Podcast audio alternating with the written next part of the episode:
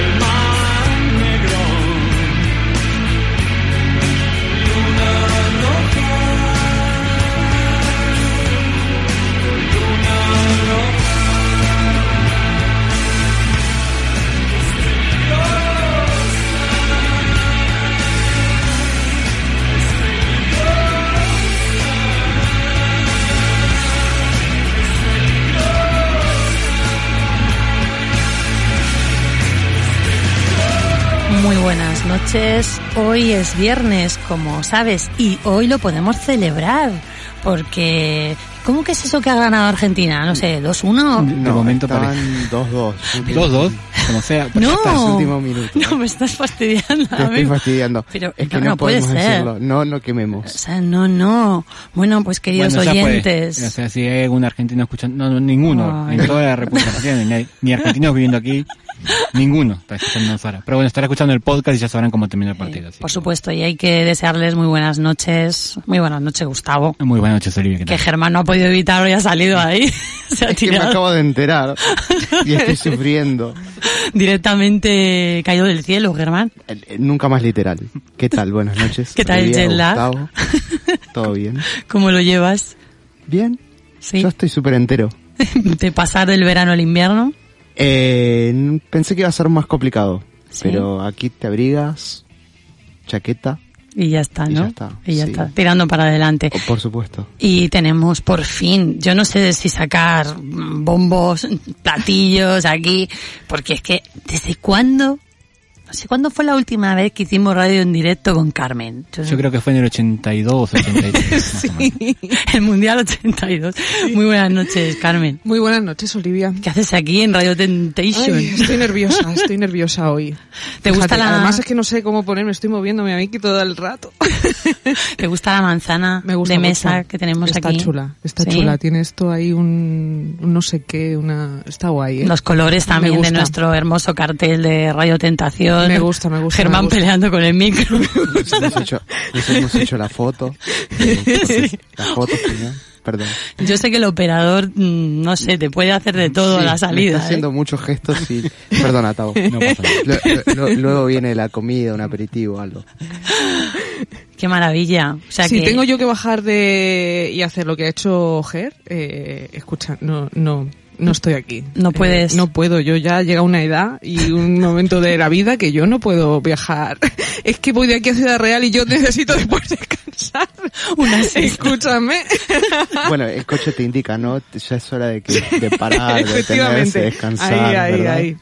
Sí, eso me, me dijeron hoy en el trabajo que, que había hecho ayer, ¿no? Porque ayer fue festivo. Festivo, claro. ¿no? Y yo, como que, ¿qué hice? Dormir la siesta. Dos horas. Ya, con manta. Como poco. Claro, baba incluida, todo. Pero, pero claro, ¿qué esperaban en un festivo? No, no sé. O sea, si es tu día libre Hombre, hay gente que se va a la montaña, aprovecha para limpiar la casa. para dormir. Fui limpiar. Limpiar. Está, limpiar, limpiar. está sobrevalorado. Que voy a aprovechar, ahora que estamos en, en antena, en Vas a directo. hacer publicidad de, de la otra radio. No, no. No, eh, voy a aprovechar para hacer una confesión, ¿no? Y digo, se lo tengo que decir, digo, pero eso lo voy a decir luego en el directo, así eh, amortigua un poco. Yo no estoy preparada y nuestros oyentes yo Eh, creo que tampoco, ¿eh? eh, El jersey de tu estado de WhatsApp, Uy, madre. ya- este año me he comprado para mí, y para toda mi familia. Un, Un jersey navideño. un jersey navideño. Pero- Hombre, por favor. Pero, perdón. Eh, escúchame. Nosotros no lo implementamos, pero deberíamos en breve empezar a ¿A que. Sí. Eh, Sí, ¿Ves? y cuanto más cutre y feo y desagradable, mejor. Es la Hombre. cosa más ñoña. Sí, me apetece este año. Ay, No, no me puedo meter con las vacaciones de Navidad que a nuestra jefa le encantan y nos echa. Mar, un abrazo, pero es que no soporto los jerseys de, Digo, se lo tengo que decir de a Olivia. Navidad. A lo mejor en directo no me dice tanto. Hombre, que no. Bueno, tú me preguntabas hoy cómo fue el cambio, lo mejor es llegar aquí que haya clima navideño. Me encantó. Yo ya, ya estoy, ya en cualquier momento voy a buscar panetones, algo, lo que sea. Claro, te has quitado O sea, esos tres está. meses ahí de transición que no sirven Y no para sirven nada. para nada, es verdad. Efectivamente, va de Esto es fiesta a fiesta, de la fiesta del verano a la fiesta de Claro. Navidad. Es Claro. increíble. Las comilonas, la, la exaltación de la amistad. Hoy me han llamado Grinch, que yo lo llevo, pues, además es que me siento orgullosa. A gala, ¿sabes? El Grinch, por supuesto que sí. Tiene que haber de todo, tiene que haber de todo, claro. Para poder luego escribir una obra como Carlos Dickens, ¿no? El amigo Carlitos. Es que si no, si todos amamos los jerseys cutres esos que te voy a dar a salir. escúchame, tampoco es que lo vaya a amar, entiéndeme. No. Pero me he comprado uno este año, sí. Póntelo cuando no sea Navidad y hablamos a ver si tienes narices. Digo, no, tía, eso es navideño. Digo, pensaba que ibas a decir, póntelo para el próximo programa. Y he pensado, no, sí, el próximo ya me toca en febrero. no puedo en junio te toca. El próximo dice que en febrero, en junio. Pues No, sí. cambio a la periodicidad ahora mismo, vamos. Que no hemos hecho mm, los honores. Hay que recordar que nos pueden escuchar y nos están escuchando en el 91.4 de la FM. O en radiotentación.com.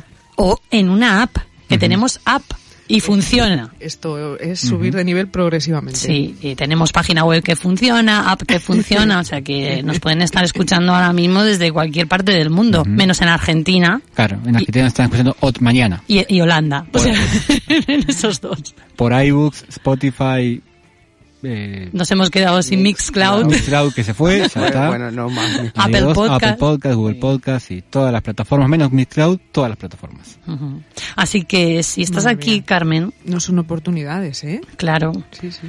es porque nos vas a hacer una entrevista en directo, ¿no? Bueno, tengo una entrevistaza. ¿Sí? Una entrevistaza, sí, señora. ¿Sí? ¿Alguna pista? No. Voy a hacer como Me todo gusta, hacía. me gusta, me gusta técnica. ¿Ves? Le he cogido. eh, Por lo menos ya a ti te digo lo del jersey, a Tao le tendré que decir algo bueno que le sigo. Que no te engañes que la que parte el bacalao lo corta, como me han llegado a decir, soy yo, ¿eh? No te engañes. Sí, sí, pero el que silencia es aquí. el que- Claro, es que tiene los botones aquí. Efectivamente. Como Bueno. Rosy. Mm. Claro. Eh, vamos con la música. Eh, The Clash y I Fall the Low eh, y lo más triste de la canción es el final, que dice And the Low One. Pero bueno, hay que combatirla de todos modos.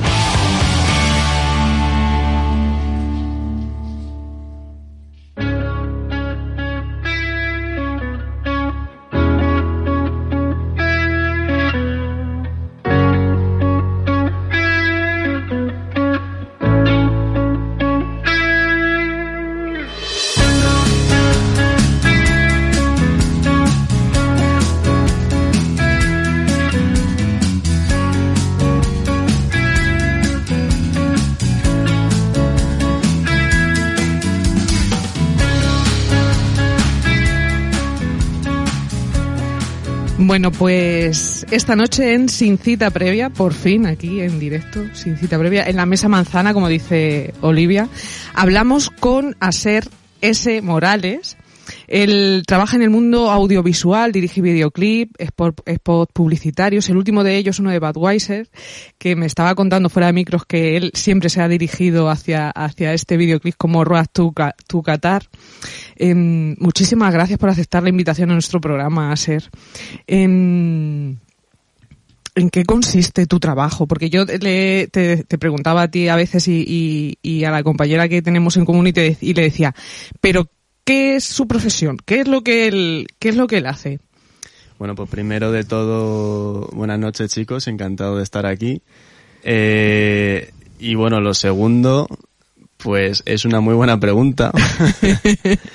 Eh, y bueno, principalmente es, digamos, mm, llevar conceptos o ideas a la realidad, a nivel visual podríamos decir, ¿vale? Entonces, bueno, yo dentro del mundo de visual es verdad que también diversifico luego en varias cosas, pero es verdad que el grueso de, de, de mi trabajo y en lo que me enfoco siempre es principalmente en dirigir. Y realmente yo creo que si lo tuviese que resumir en una frase es eso. Eh, llevar y realizar un concepto, una idea a la realidad, ¿sabes? Mm, ¿Y cómo te iniciaste tú en esto? Porque esto, esto desde pequeño mm, se, se, se sabe que uno se Mm, quiere la dirigir, que, se quiere dedicar a esto. ¿Esto cómo van haciendo? Para absolutamente nada. De hecho, cuando empecé realmente en el mundo audiovisual,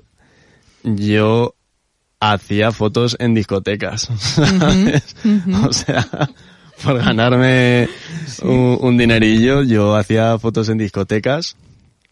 Eh, de hecho, he de decir que lo sigo haciendo, ¿sabes? Eh, y bueno, simplemente es cierto que luego eh, a mí personalmente eso me parece un, un mundo muy vacío. Eso a nivel, sobre todo artístico, es una cosa que no te permite realizarte, no te puedes desarrollar de, de, de ninguna forma. Y es cierto pues que luego, pues eso, dentro de lo que es el mundo audiovisual, eh, quería explorar más eh, mundo entre foto y vídeo. Vídeo, para que nos entendamos, y luego dentro de eso un estilo más cinematográfico. Porque luego hay dentro del mundo vídeo eh, todo tipo de piezas, que son más spot corte inglés para que me entiendas y otros pues más con un storytelling o un concepto una narrativa Ajá. y, ¿Y, demás eso, eso quién lo, quién lo decide? ¿Cómo se hace? ¿Eso lo decides tú o te lo da cuando consigues un proyecto, te lo da la, la empresa que quiere? Pues eso depende. Hay muchas veces en cualquier tipo de proyecto que te dan esa idea y tú la tienes que desarrollar o transformar y, evolu y sí, evolucionarla en resumidas cuentas y hay otras que confían directamente en tu desarrollo creativo y te dejan explanarte de la manera que tú veas conveniente, siempre con el approve de, De- idea cliente, principal, claro. ¿no? De- Pero sí, ¿Y qué se necesita para conseguir eh, un proyecto que te llene y que te guste? ¿Ha- ¿Hace falta mucho trabajo antes o, hace falta... mm, mm, o mucha formación? O... Mm, No, o sea, hay realmente directores muy buenos hoy en día. Estoy hablando a nivel nacional, no me voy ya a ningún Scorsese ni Tarantino ni nada de esto. Hay eh, directores muy buenos que empezaron como postproductores, es verdad que en Hollywood, pero cuando volvieron, en el mundo Hollywood, pero cuando volvieron ahora están realizando, son de los directores más top que hay a nivel nacional ahora mismo. Y, y es simplemente porque, bueno, esto es otro subtema aparte, pero con ese mundo de postproducción también se aprende mucho a nivel dirección de actores y demás también. Y ya te digo, están realizando piezas eh, que seguramente si te las haya, te las enseño yo ahora mismo, seguro que las has visto y sabes, ya sea en la tele o en internet, donde sea, eh, las reconocerías, ¿sabes? Entonces, es un poco también, yendo más a tu pregunta, eh, sí, talento por un lado, pero por otro lado, eh, saberte mover y también suerte. Mm. O sea, las cosas como son. Estar en el momento, Sí. eh, en el sitio. Eh, tú diriges piezas cortas, por así decirlo, ¿no? La mayoría, Sí. o eh, los videoclips y los spots, pues lo son, o yo lo entiendo así, pero me parece como muy complejo conseguir contar una historia, ¿no? Porque la mayoría o, o- o muchos tienen como un inicio, un nudo, un desenlace, ¿no? Y te, te tiene que dejar, eso te tiene que dejar un impacto, te tiene que crear una idea, te tiene que, en muy poco espacio de tiempo. Es, es, eso... Es, es a veces realmente complicado porque muchas veces justo el límite es rollo. Sobre todo por temas redes, como está ahora todo este tema tan a la orden del día, te dicen no puede pasar de un minuto la pieza. Y dices tú, ¿Eso cómo se organiza? ¿Cómo te organizas ¿Cómo para contar esto? una historia en, en, en, en un minuto? Y realmente se puede, ¿sabes? Pero es verdad que sobre todo en el, digamos, momento inicial del proyecto, tienes que darle bastantes vueltas para pensar cómo encajar eso en un minuto y luego de todas maneras cuando ya lo tienes grabado y eh, a lo mejor lo puedes estar editando si lo editas tú o lo edita otra persona le puedes dar incluso otras tantas vueltas más para decir ah vale pues sí pues a lo mejor puedo recortar más de aquí eh, o no tanto de aquí y tal entonces es un poco puzzle tanto del principio como del final ¿Es la parte más difícil esa? ¿O no? ¿Cuál es la parte Mm. más difícil para ti, hacer? Pues muchas veces es llegar a, mm, a ese concepto, porque es... Luego cuando ya lo tienes es como decir, ah, claro. es que, es que, es así, funciona, así, así. es que es esto. Pero hasta que llegas a eso, eh, vueltas y vueltas y vueltas, mm, pasar muchas veces pues incluso por el mismo sitio y, y, y a veces se te complica un poco la cosa. ¿Alguna vez estabas haciendo un trabajo y has dicho, "Uf, o, em, esto por aquí no va a ir? Yo tenía esta idea, pero tener que dar la vuelta o tener que parar y retomar y ¿alguna vez te ha pasado eso? Eso me ha pasado más, por ejemplo, en los, el- en los trabajos o las piezas en las que la idea se me ha sido impuesta, digamos. Ya. ¿Sabes?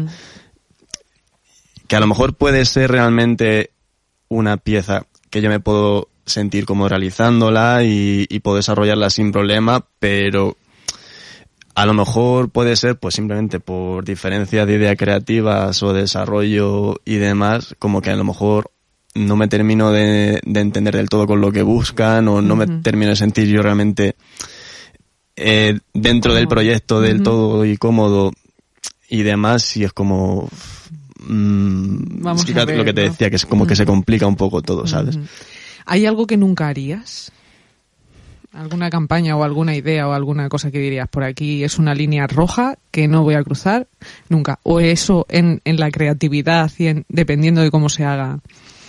Vamos a ver. pues es que esto es un No hay líneas es un dilema interesante porque eh, a nivel, o sea, en el mundo audiovisual siempre es como muy bonito y muy idílico y demás decir, no, es que yo quiero dedicarme a hacer cine o cortos, presentarlo en festivales, moverlo y demás, pero eso, bueno, Eso es se puede lograr, pero es, es complicado, la verdad. Sobre todo y principalmente también porque luego la publicidad te guste más o menos. Hay algunas que están muy bien desarrolladas y tienen incluso algunas historias que flipas, sinceramente, pero por lo general suelen ser piezas que son más vacías y que tampoco es que muchas veces transmitan nada y simplemente son estéticamente visuales y ya está, pero dan mucho dinero. Y se necesita de todas formas hay mucho que hay que dinero. vivir de algo, ¿no? Efectivamente. decir que- Entonces es como buscar ahí un poco la balanza El- el- entre lo artístico y tu desarrollo, digamos, con el necesito vivir. Hay, hay ocasiones en las que vemos un anuncio, un videoclip, y yo no sé, expli- sé explicar qué es, ¿no? Pero yo lo veo y, y yo sé que, que es de alguien si me he quedado con, con el director o con el autor de, de esa pieza. En tu Instagram me ha pasado. Mm, claro, ves, eh, y más o menos, no te sé, no es a lo mejor el mismo color, no es la misma luminosidad, no sé qué tiene, pero se ve que conociéndote, sabiendo que esto, lo has hecho tú, ¿no? Y estoy casi segura de que si veo un anuncio tuyo en televisión, eh, probablemente diga, este chico ha tenido aquí algo que ver. ¿Este sello personal mm, es algo que os gusta tener o, sale y no se puede controlar? Yo creo que es un poco ambas, porque este, este comentario mm, me lo han realizado ya varias veces también, y es que eh, sale yo creo que un poco solo, pero también es a la par necesario, porque si no, o sea, directores hay muchos, y si no todos seríamos iguales a fin de cuentas, ¿sabes? Pero muchas veces pues se elige en función de qué proyecto, en qué momento, pues a uno u otro, en función pues de, De cómo enfocan ellos su trabajo, cómo lo exteriorizan o cómo lo llevan a cabo, ¿sabes? Entonces yo creo que son ambas cosas. Hacer qué es lo que más te gusta de tu trabajo. Mm, Todo. Sí, la verdad es que sí, porque, o sea, que muchas veces el proceso mm, es, sobre todo a nivel, muchas veces, estrés y fechas y flujo de trabajo y demás, porque muchas veces Sí, ¿trabajáis mucho con fechas cerradas o qué? sí. Y, y multitarea. En plan, este por un lado, este proyecto, pero luego este también por otro. An- Antes de que se- y en cuánto tiempo tiene que estar hecha más o menos una pieza o eso depende. De, eso depende, claro. O sea, mm, me la pueden pedir eh, para dos semanas o me la pueden pedir para dos meses, aunque salga eh, dentro de un año. Como me ha pasado hace poco con un, con un curro, ¿sabes? Entonces es como, pues a saber cómo estamos dentro de un año, ya. ¿sabes? Pero vale, si queréis la pieza, la hacemos. ya, ya, ya, ya, ya. Y que te retomo, ¿qué es lo que más te gusta? Me estabas diciendo. Pues verdaderamente todo, porque como decía, a pesar de que muchas veces, sobre todo en el proceso del proyecto, eh, sobre todo por temas estrés y demás, es como mm, de verdad que sientes como que te empieza a salir humo, ¿sabes? De la cabeza. Eh, mm, pues luego es como cuando lo terminas y ves eh, la pieza, que luego ya esto es otro tema aparte, pero el como que siempre sentir que falta algo, ¿sabes? Pero la ves y dices, Sí. es que es la leche, ¿sabes? Es que, Estar joder, contento, que- ¿no? Y orgulloso de lo que has Sí, hecho. Estás satisfecho, ¿no? Con un trabajo. Por lo general, sí. Siempre con ese y- esa espiguita de porque al fin de cuentas eres tú quien tiene la idea en la cabeza y sabes en qué podría mejorar, de decir, me falta esto, ¿sabes? Pero creo que eso le pasa en verdad a casi todo el mundo. Pero luego. yo creo que sí, yo creo que cuando Olivia dice que sí y me, me acuerdo de ella eh, a la hora de escribir, ¿no? Em, que el, tú, el, la persona que escribe hoy miércoles algo hoy viernes algo probablemente no va a ser la misma persona que lo vea el miércoles que viene, una supuesto. semana, no. Sí, sí. Claro, entonces en ese tiempo, ¿alguna vez has visto, bueno, te has visto cosas, tu tra- trabajos tuyos de antes, ahora y has dicho, madre mía, Sí, ¿y esto cómo lo pude presentar? Ya habiendo pasado dos Sí. días. Te quiero decir. ¿Sabes? Cuando, los, cuando sale digo, nada, sí, está guay, me gusta, estoy contento, estoy satisfecho. Lo veo al día siguiente y es como, Vaya, me- a lo mejor no tanto. ¿sabes? Pero sí, sí, por eso totalmente. Yo creo que es algo en verdad bastante común. Ujú. Em, Tú también eres editor. Cuando Mm. editas también puedes meter mano ahí mm, de decir, sale ahí también el director un poquito. Claro, y es como decía un poco al principio, que es en, digamos, en toda la parte eh, postproducción, eh, hay mucha gente que sabe y aprende a dirigir por cómo edita y por cómo eh, consigue realizar las piezas y editarlas, ¿sabes? Ya te digo, sobre todo dirección de actores. Eh, y a mí lo que me gusta también de eh, saber manejarme y desenvolverme en lo que es la edición es que como tú tienes tu propia cabeza, en tu propia pieza en la cabeza, eh, pues sabes incluso, aunque no sea la idea inicial esa, cómo puedes mejorarla, sabes, con lo que tienes. Otra persona a lo mejor también le puede dar alguna vuelta y puede quedar guay, pero yo creo que aunque lo edite otra persona, el director tiene que estar ahí rollo viendo ese proceso para que a fin de cuentas la pieza cuente lo que realmente eh, tiene intención de contar, ¿sabes? Mm, anuncios, videoclip, pop que hayan triunfado, eh, ¿están siempre muy bien hechos? ¿O la audiencia somos una cosa que no se puede nada? Para no tiene nada que ver, nada. Pero para absolutamente nada. Justo se lo decía eh, a Inés eh, ayer o antes de ayer y es que uno de los primeros videoclips eh, bueno no no fueron de los bueno sí de los primeros sí fue eh, que hice que fue poco antes de cuarentena eh, a un a un amigo mío que es artista que es cada vez más grande a nivel nacional eh, es un tema que en Spotify pues tiene ¿Estás 20 o hablando 30 de Paul? millones de pole justo, Ujú. efectivamente. Eh, tiene 20 30 millones de reproducciones y en YouTube 10 del vídeo y sinceramente es un vídeo que me da vergüenza, ¿sabes? Haz de otro, queda con él y haz de otro. Sí, sí, sí, solemos, solemos hacerlo juntos. ¿Qué? Di, di, di, Oli. Quería hacerte una pregunta. Eh, perdóname, es que me he metido. Pero has estado hablando de que al editar tú también tienes una visión como director.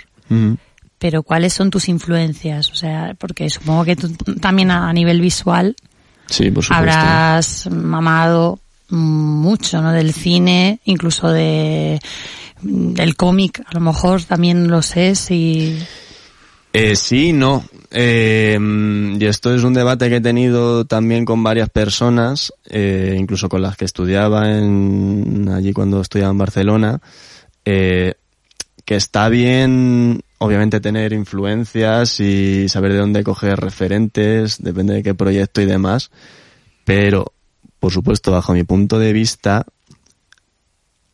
hoy en día hay una bomba tan grande de sobreinformación y de referencias y de, y de explosión de, de, de mundo audiovisual que es a veces hasta, para mi gusto, insisto, contraproducente eh, meterte tanta información en la cabeza, ¿sabes?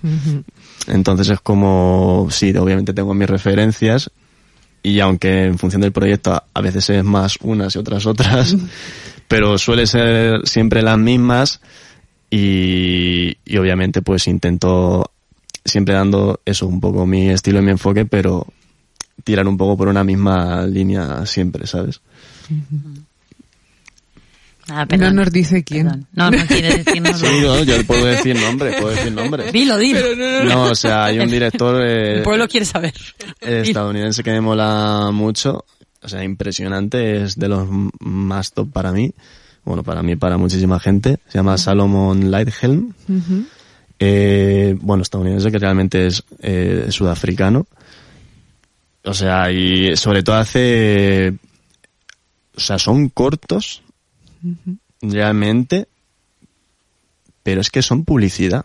O sea, pero, o sea, tienen un nivel de desarrollo de historia, de personajes que dices, o sea, son a lo mejor cuatro o cinco minutos, o sea, las agencias de publicidad le dicen, tú hazte la película que quieras. Luego obviamente hacen su versión corta, digamos, de, de publicidad, pero dicen, hazte lo que quieras. Porque es que de veras un tío tan, o sea, es, me parece impresionante.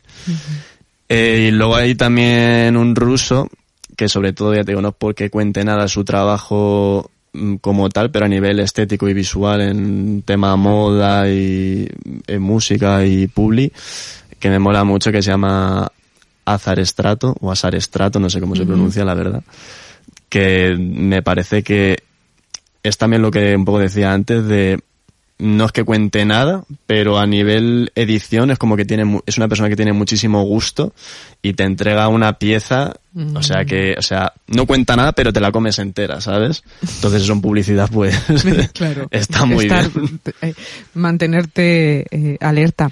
Estamos terminando, pero em, a ser, ¿cómo percibís vosotros todo este boom que también estabas diciendo de antes de, pero de creadores de contenido, ¿no? Todo el mundo va con el móvil, todo el mundo con imagen, eh, Twitch, eh, YouTube, Instagram. Eso vosotros, eh, los profesionales de, del medio, em, os aporta, os resta, es una cosa que está ahí y habéis aprendido a vivir con ella y punto.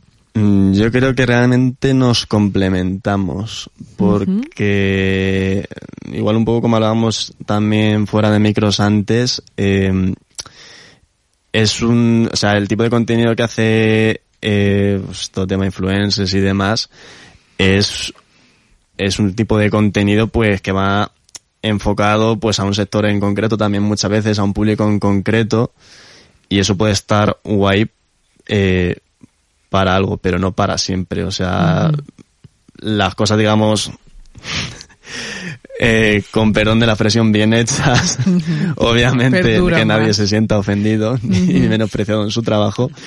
Eh, eh, sí, es lo que se sigue buscando realmente y lo que se sigue haciendo. La mano del profesional es, Sí. es al final la mano del profesional. La última pregunta, ¿qué te gustaría hacer en el futuro, a ser? ¿Dónde estás mirando?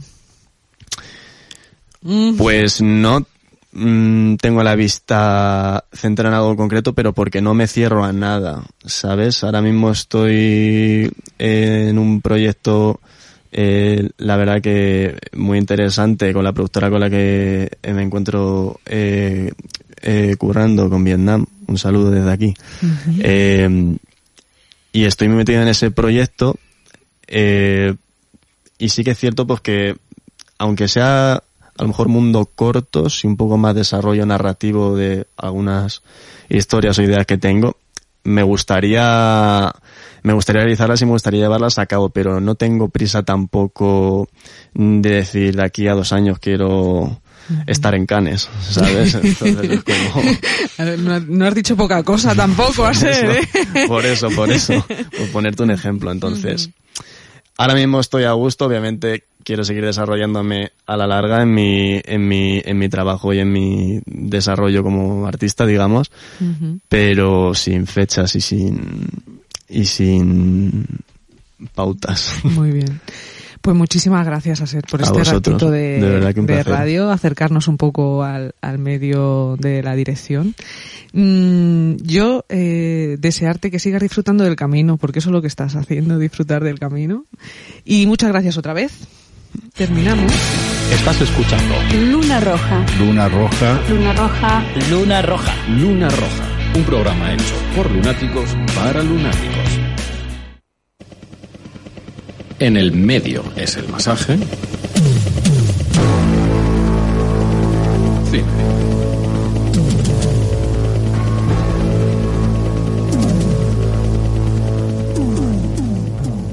Esta música va, ¿eh?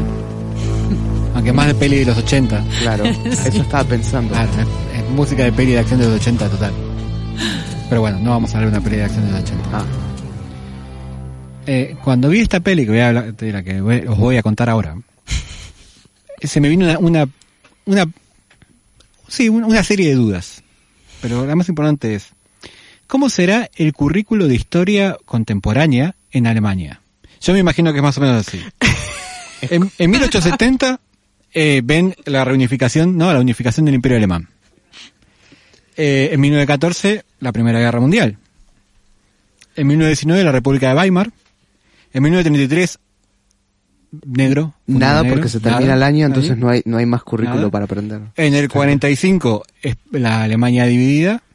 En el 89 la caída del muro, 90 la reunificación y todo eso, ¿no? Pero que hay un hueco ahí que no, no deben ver nada, no sé. Bueno, es una pregunta. Sí, Si sucede como aquí, claro, que en queda ahí. España, desde luego, llega ahí y, mm, mm, ¿quién se atreve a abrir este melón? O, o eso o se nos agota el año. Viste que llegas al año y no terminas de ver todos los temas Sí. que quedan. Claro, capaz que nunca llegan, ¿no? Claro. Siempre se quedan en la Abajo el currículo. Pero bueno, eh, ho- hoy vamos a ver una película alemana, pero que no va de la Segunda Guerra Mundial, ¿eh? Eh, va sobre la Primera Guerra Mundial. La película se llama Sin Novedad en el, en el Frente, está en Netflix. Lo- eh, está basada en una novela que, voy a ver si puedo pronunciar, Im Westen nicht News, o como sea, de Eric María Remarque, curiosamente un alemán con nombre pronunciable, Eric María Remarque, bien, por Remarque. La, modela, la novela es del 28. Y, y es la tercera película basada en esta novela. La primera fue hecha en los Estados Unidos en 1930, que se llama All Quiet in the Western Front, o también conocida como Todo está tranquilo en el Frente Occidental, que, Oh, sin novedades en el o frente. sin novedades en el frente, claro. Parece el título típico japonés. Subió arriba, abajo, abajo, en la flor del almendro. No, pero- cerezo. Pero tiene, tiene, o sea, porque están hablando del frente occidental del, ¿no? de la, de la Primera Guerra. Porque Alemania estaba con los, con los dos frentes. Bueno. Y esta ya es la tercera, porque la primera fue esta de, de 1930, después hubo una en 1979 que fue para televisión, y ahora esta. Y esta es está dirigida por Edward Berger, como se pronuncie, y prota- protagonizada, que me, me equivoco en las palabras españolas, no las hermanas, por, Es que es, es un caso de bilingüismo total. Y además en directo. por eh, un muchacho que se llama Félix Kammer, Kammerer, o Félix, ¿no? Con un apellido alemán. Y la peli nos pone del lado de un soldado del ejército alemán y es como una especie de contracara de 1917. ¿Os acordáis de 1917? Que es hace un par de años. Sí, qué angustia de película. Claro. Qué Bueno, malo pasé. Muy intensa. Esta es como lo mismo, no es lo mismo, pero vista desde el lado alemán. Porque eh, la Primera Guerra Mundial, extrañamente, en el mundo del entretenimiento audiovisual, quedó siempre opacada por la Segunda. Porque claro, es más fácil contar eh, la Segunda porque como los enemigos son nazis y todos estamos en contra de los nazis y nadie se le ocurriría ponérselo a un nazi, ¿verdad? ¿Verdad? Que a nadie se le ocurriría eh, simpatizar con los Eh, nazis. Bueno, No debería ser así, No debería pero ser hay así, gente pero bueno. que sí. Pero claro, estos, eh, en los últimos años volvieron a aparecer películas sobre la Primera Guerra Mundial, sobre la Guerra del 14 también llamada, eh, y esta nos, nos mete en ese, en ese mundo, ¿no? Y mm, vemos la guerra desde el punto de vista alemán, desde un grupo de soldados, soldados alemanes por supuesto, y nos muestra que la mayoría eran jóvenes, que en realidad eran unos chavalitos. De hecho, el protagonista, que se llama Paul Baumer, que es un soldado que se alista en el ejército, y él era menor de edad cuando se alista, engaña al, al, ¿cómo es? Al, al militar, al oficial ahí, porque tenía 17 años y no tenía los 18. Y se, y se alista, tanto él como varios de sus compañeros están eh, contentos, ¿no? Porque van a ir a algo que es divertido, que es glorioso, que van, van como así, como, como si fueras a, de fiesta, no sé, con mucho ánimo. Y, claro, el director marca mucho la inocencia que tienen esos chicos cuando van a la guerra y el contraste con lo que se van a encontrar un poco más adelante. Porque, bueno, la película sigue a esos, a esos chavales y muestran cómo la, la guerra los va afectando de forma diferente a cada uno, eh, siempre mal, por supuesto. Y una cosa que está, está muy bien de esta, de esta peli es que es bastante impactante, como muestran la, la guerra, la destrucción, el barro, el llanto, eh, porque es muy, muy realista, muy cruda la película. Eh, el miedo, el miedo que pasan, y está bien como, no hace falta hacer ningún spoiler, to- más o menos todos sabemos que pasó la Primera Guerra Mundial, guerra de trincheras, Alemania pierde, bueno. Y Mucha estética muy de barro, muy de trinchera. Claro, es muy barro, es muy de barro. Cosas Y- cuerpo a cuerpo, ¿no? Lo que impactaba en 1917, ya que Claro. es. Y muy de rata. Claro. Salen ratas, salen todo tipo de... Claro, en esas condiciones higiénicas. que estéticamente pa- para lo que es, por ejemplo, la Segunda Guerra Mundial, que decías vos, que la tenemos todos más Ujú. presente justamente porque es otra estética, no sé, se me viene a la cabeza rescatando al soldado, al soldado Ryan, que es muy parecida a 1917, pero la estética es totalmente diferente. Claro, porque además el, el campo de batalla era más móvil, te permite mostrar pueblos. En la Primera Guerra, aunque hubo movimiento, pero había mucha trinchera. Y la trinchera es un cachito, o sea, un espacio muy pequeño, con barro de un lado, barro del otro, Eh, barro abajo. sí, es una cosa horrible. y bombas, Y, sí. y se asoman, claro, y ven el- la tierra de nadie, que es una, una área totalmente devastada, como diría un amigo mío. Y... No, y- la- ¿eh? Sí, sí, sí. Pues eso. Y, bueno, la, vamos, mm, los socavones que hay Claro. de las bombas que caen, ¿no? y El- todo ese tipo de cosas. esos tanques también prehistóricos, ¿no? Con esa Sí, de ese aspecto, que eran. ¿no? De tan tan no sé, pues tan de trozos, de fragmentos cuadrados que parecen cajas enormes en movimiento y que, mm, que están reflejando ahí también eh, aunque quede mal decirlo, pero los orígenes de lo que es la guerra ahora, actual, Claro, ¿no? Esas, claro. esas máquinas. Entonces, también da esa sensación de primitivismo por un lado y yo creo que lo que comentabas tú antes, Tabo, la idea de que no existe un enemigo, o sea, el enemigo no está demonizado como en el caso del nazismo. Entonces es, es más fácil empatizar con estos chavales alemanes porque en ese momento, claro, es anterior al nazismo y los ves como, bueno, pues le ha tocado de ese bando, ellos están en ese país frente a los que están en el otro país, ¿no? Que también yo creo que la película juega muy bien. Sí, sí, juega muy bien. Con eso, eh, hay eh, partes en los que en medio del campo de batalla se encuentran alemanes con franceses y, y está esa cosa rara, ¿no? Estás con un tipo que, bueno, es que no quiero hacer ningún spoiler, pero no sé, eran dos chavales en realidad, uno frente a otro, y son dos chavales de 18 años, que ahora están hueveando por cualquier lado con TikTok, que es lo normal lo que debería estar haciendo un chaval de 18 años, ¿no? Técnicamente, la peli no tiene nada que enviar a, las de Hollywood. Mm, la fotografía es muy buena, incluso con lo que hablábamos, ¿no? Que los colores son marrón, azul, eh, negro, eh, son colores muy, muy oscuros, pero se ve perfecto, se ve muy bien, se entiende perfectamente lo que está mostrando, está muy bien, muy bien hechos los, los planos, está, técnicamente es impecable. Eh, los efectos visuales, que si no la película alemana de Netflix, está muy bien. Son totalmente creíbles, lo mismo los efectos sonoros, totalmente creíbles, está la película muy bien hecha, está muy bien editada, eh, ya Hacer, Hacer. hacer el imitado. Sí, claro, estaba justo estaba, comentando. estaba hablando del tema de la edición, exactamente, olvidó el nombre. Bueno, es que el corte final es, ¿no? Si no lo más importante. Sí, porque es lo que al final vas a ver. Claro, Mm, El montaje, sí. sí.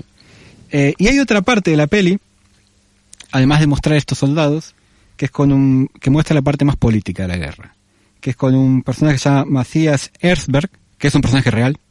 Eh, está interpretado por Daniel Bur Que es español.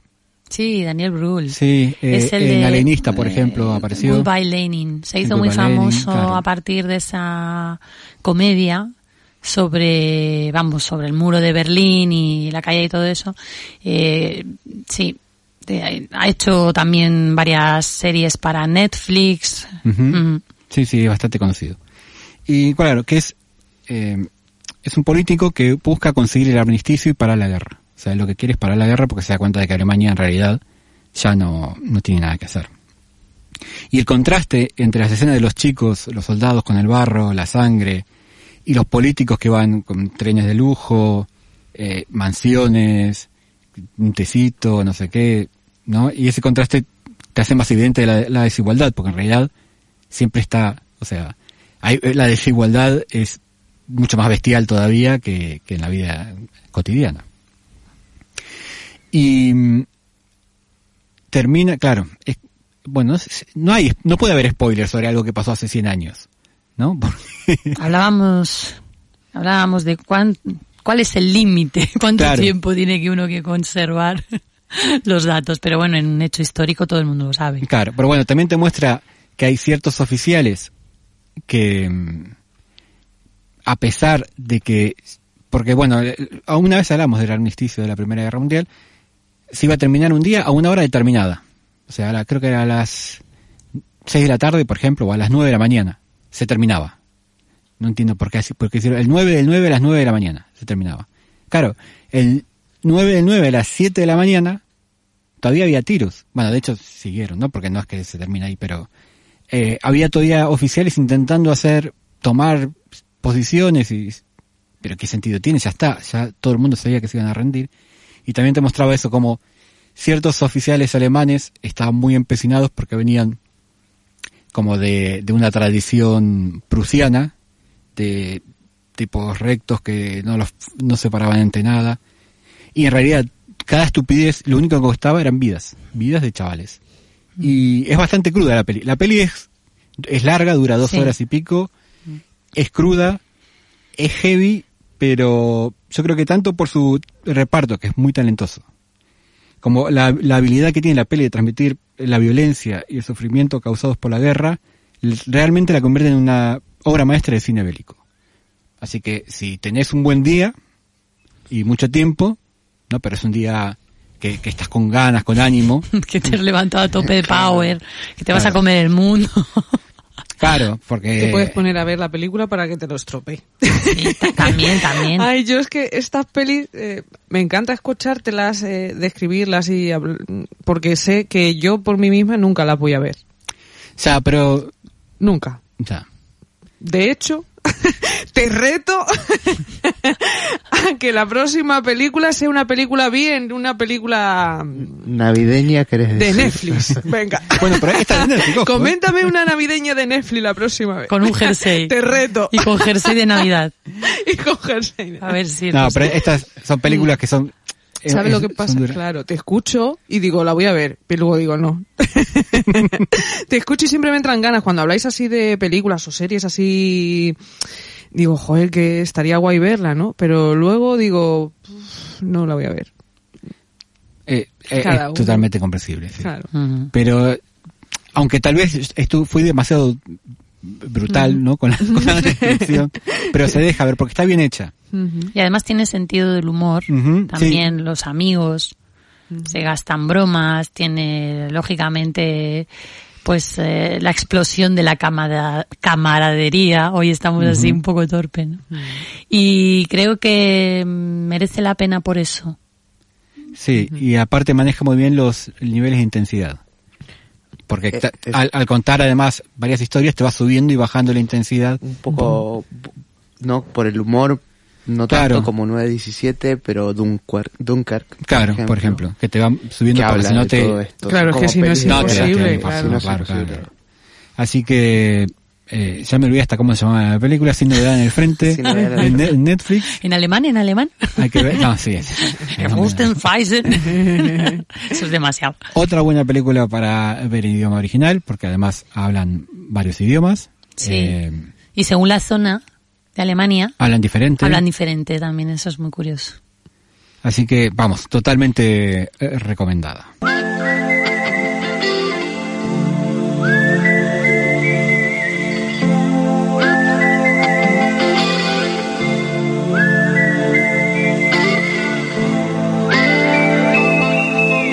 Follow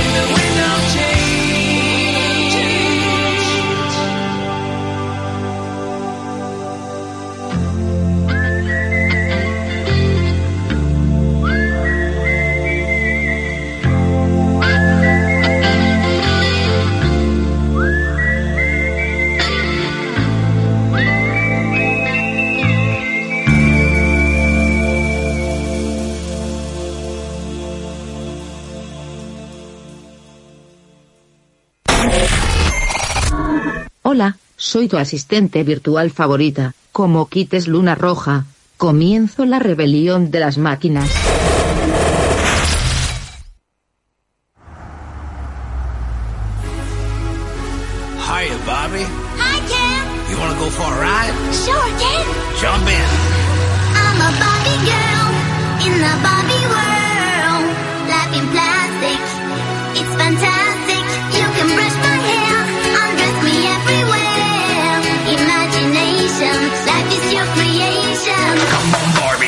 In plastic,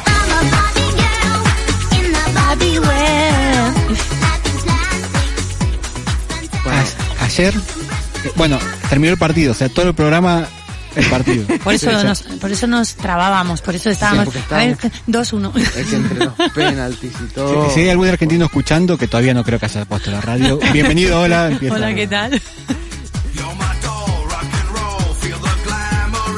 Lo que iba a decir, ayer en TikTok me aparece el calvo, lo odio, odio al calvo de, de Aqua. Me caen muy mal. Bueno, me caen mal los calvos, como todos saben. Entonces me acordé de esta canción.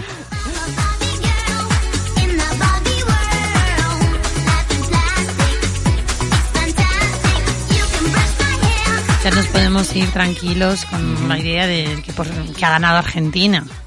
4-3 en penaltis. ¿No? Ya. Está maravilloso. Menos mal que no lo vi. Ya, Por ya, fin. ya. Hay alguien, hay alguien que sabe, ¿Ya sí, sí. Hay alguien que sabe tirar bueno, penalti. Mira, por lo menos sigue Argentina. Bien, bien, bien.